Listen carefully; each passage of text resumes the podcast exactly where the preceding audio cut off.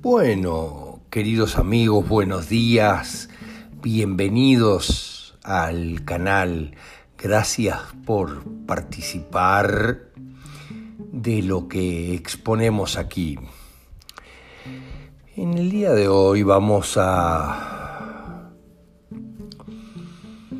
brindar información respecto a algo muy importante que tiene que ver, si no es el origen, de lo que está sucediendo en Medio Oriente hoy, algo muy complejo, una enorme cantidad de acciones donde hay actitudes muy raras y donde hay también falsas banderas por todos lados, está realmente muy complejo de saber la verdad. Pero surge como importante hablar de los sabateos.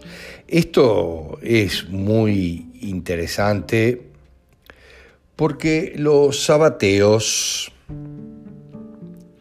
son los discípulos del autoproclamado Mesías judío Shabtai Tzvi.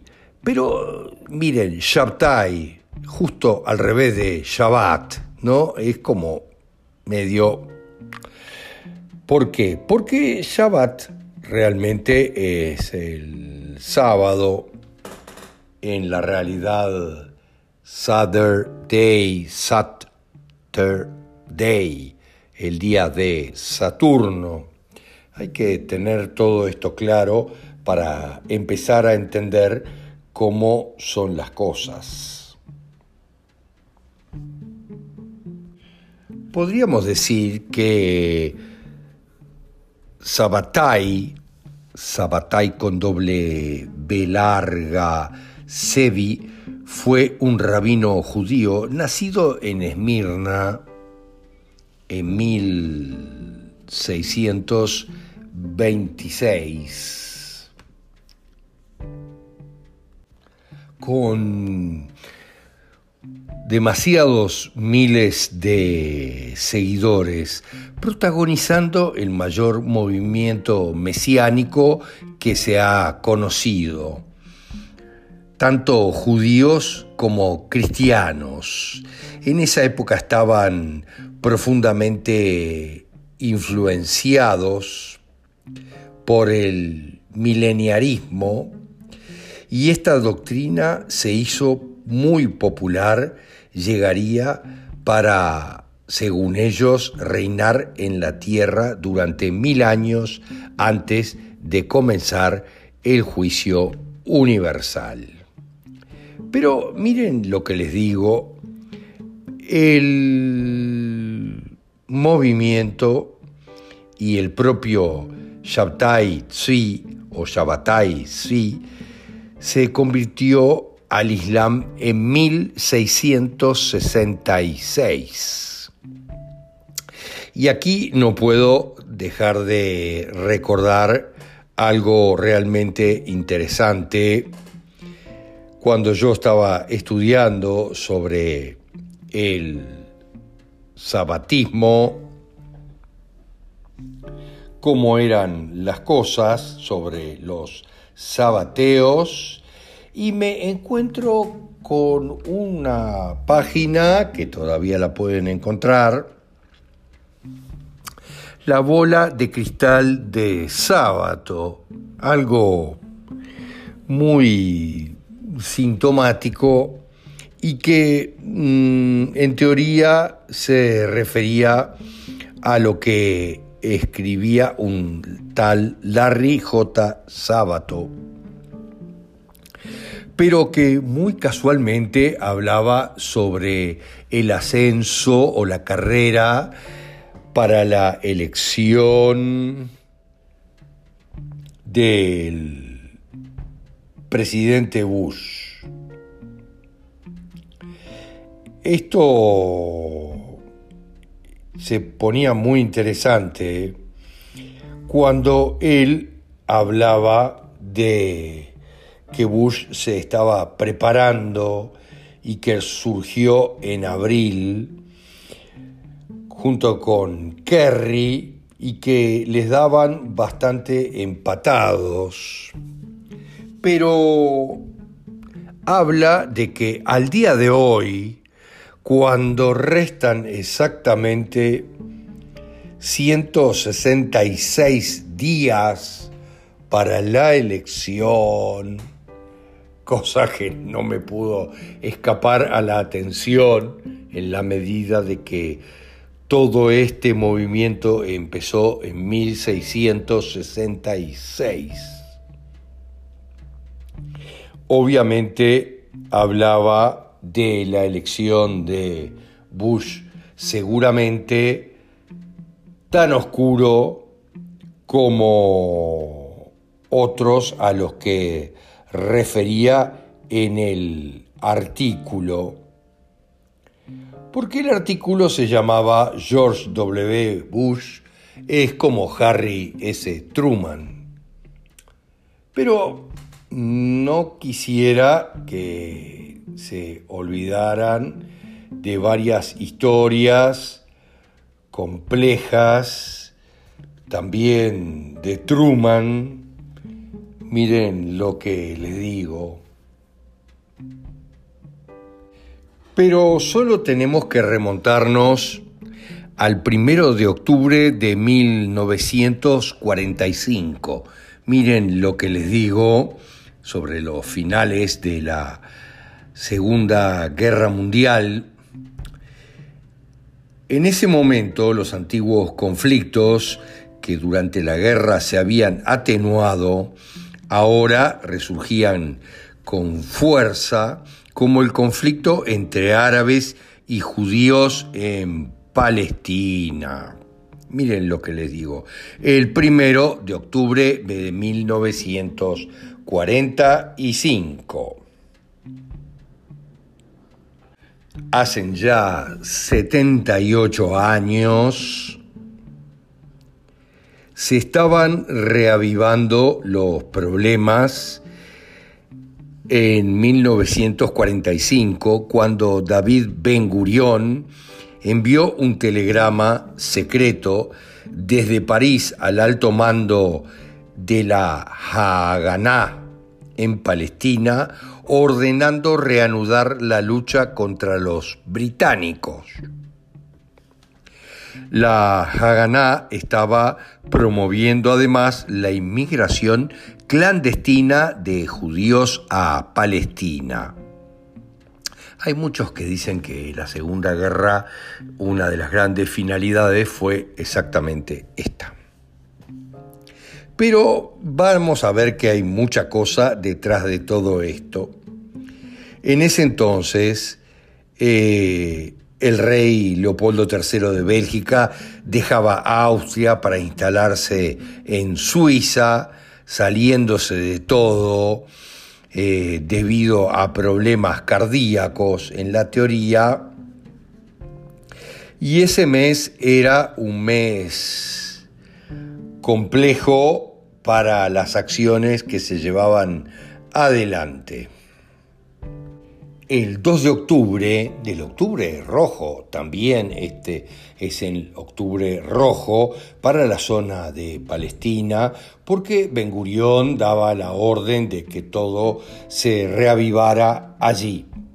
Ahora, miren lo que les digo, el 2 de octubre los nacionalistas chinos que se dirigían a socorrer Shaanxi, cayeron en una emboscada y hubo una batalla muy poderosa en la que los nacionalistas lograron rechazar el ataque. Pero no debemos de perder de vista que unos días antes el general Patton algo sobre lo que se habla mucho desde hace mucho tiempo, la misteriosa muerte del general Patton, había hecho unas declaraciones en las que afirmaba no entender la necesidad de un programa de desnazificación, porque para él eso del nazismo era como una renecilla o una pelea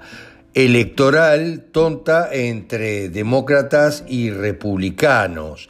El que entendía bien esto decía, nuestros enemigos no son los alemanes, que son un ejército correcto y disciplinado como el nuestro, no hablamos de las SS, que eran obviamente un cuerpo aparte del ejército alemán, sino eh, que debemos de ir contra los bolcheviques, que son los verdaderamente sangrientos, los hijos de Stalin. Allí está el problema con quienes no podemos compartir. Ahora, miren, Patton hizo todas estas eh, declaraciones, eh, pero el día mismo en que en el entorno de Eisenhower se anunció que Patton este, había hecho estas declaraciones,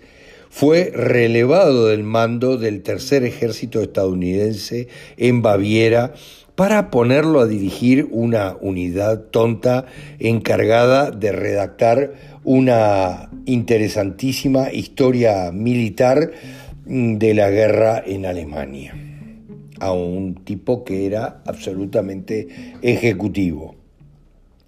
Unos días más adelante, en diciembre, el 9 de diciembre más concretamente, el general Patton sufrió un accidente automovilístico de escasa importancia pero se le partió el cuello y quedó paralítico del cuello hacia abajo. Muchos dicen que fue un accidente provocado, un camión se cruzó en el camino del auto de Patton de la persona más importante en ese momento, un camión norteamericano también, del que desaparecieron sus conductores. Pero Miren lo que sucede, 9 de diciembre, Patton sufre ese accidente y el 21 de diciembre, el general Patton muere de un teóricamente edema pulmonar a consecuencia del accidente que había sufrido unas semanas más atrás. Nadie creyó nunca la muerte de Patton y todo el mundo entendió de dónde venía este tema. Al día siguiente, el 22 de diciembre, Estados Unidos reconoció la República Federal Socialista de Yugoslavia. Vean cómo venía la mano. Menos de dos meses después, del 4 al 11 de febrero del mismo año, estos tres personajes, Joseph Stalin, Winston Churchill y Franklin Roosevelt, como jefes de gobierno de estos tres países, se reunieron en la conferencia de Yalta, pero no se les pase por alto que Yalta, que se encuentra a orillas del Mar Negro, ¿por qué estos individuos van hasta Yalta a celebrar o a tener su reunión?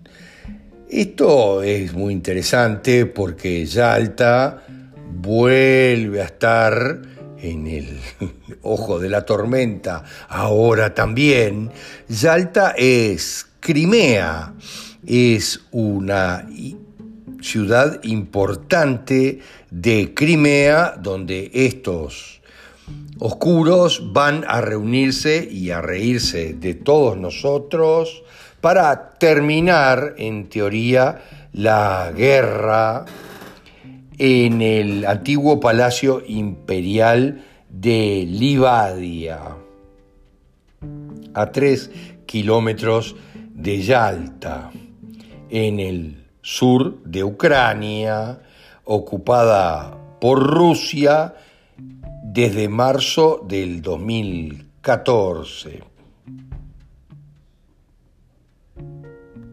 Pero volvamos a los sabateos y entendamos con claridad que el nombre Sabatai quiere decir literalmente Saturno, por lo que en algunos textos de la tradición judía se menciona a Saturno como el advenimiento del Mesías,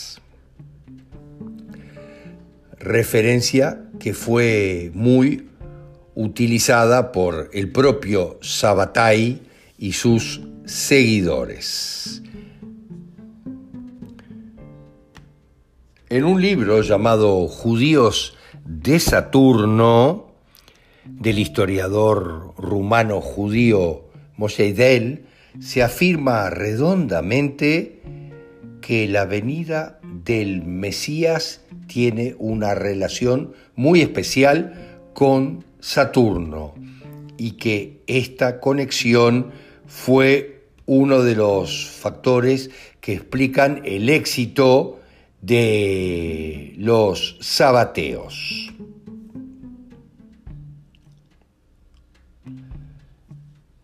En los documentos sabateos de aquella época se menciona a Sabatai como la reencarnación de Metatron en la tierra, en el reino terrenal.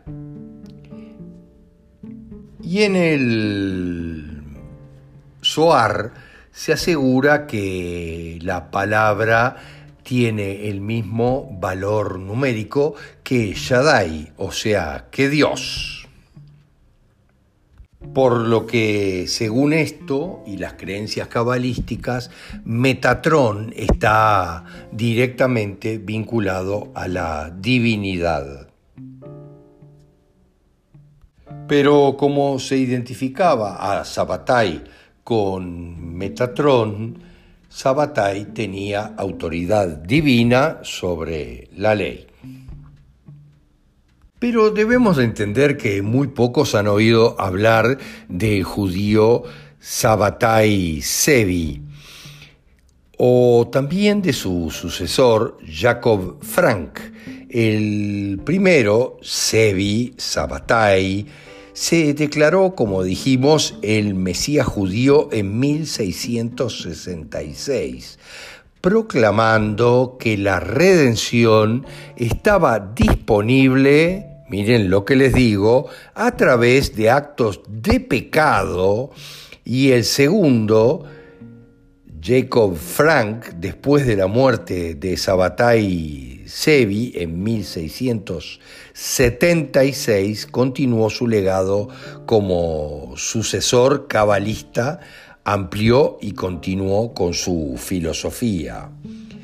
Pero los adherentes de estos movimientos, en su gran mayoría, esperaban el razonamiento del crimen y del mal absoluto en el mundo llegar a la redención.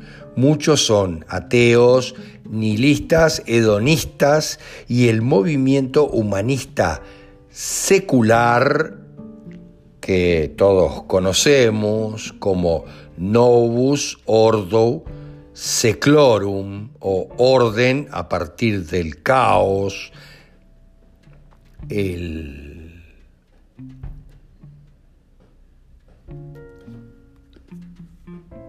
antiguo orden a partir del caos o Novus Ordo Seclorum, que se encuentra en todos los billetes del dólar. Ellos entendían que para construir una sociedad sin un Dios y que Lucifer, que es su Mesías, tenga la oportunidad de manifestarse para que luego pueda gobernar el mundo en un periodo de tiempo. Jacob Frank eventualmente estaría en una alianza con Adam Weishaupt de la sociedad formada por los Illuminatis de Baviera que contaron con el financiamiento de la familia del escudo rojo, entre otras poderosas familias. Los objetivos de esta organización son los de socavar las estructuras de poder del mundo en un esfuerzo por marcar el comienzo de una era utópica global que gobernarían encubiertamente con sus creencias ocultistas. Pero usando sociedades secretas, su agenda se ha desarrollado a lo largo de los siglos, manteniéndose fiel a un guion, manejando la oposición mediante el control casi total de los medios de comunicación, líderes de opinión, académicos, políticos y por supuesto los financieros del mundo. Entonces, promueven todos los pecados, todas las perversiones, las guerras y el caos, abren con eso paso a su Mesías, Satán.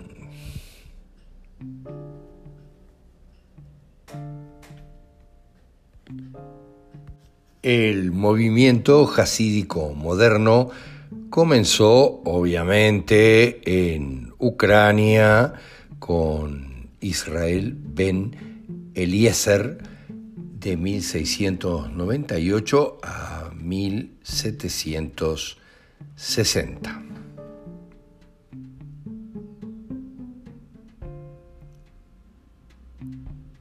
Solo como un dato interesante, el primer sucesor importante de Sabatai Sevi fue Nathan de Gaza, quien vivió de 1643 a 1680 y fue ungido como profeta por el propio Sabatai Sevi. Les publicaremos una serie de artículos para que puedan profundizar a su gusto en este tema.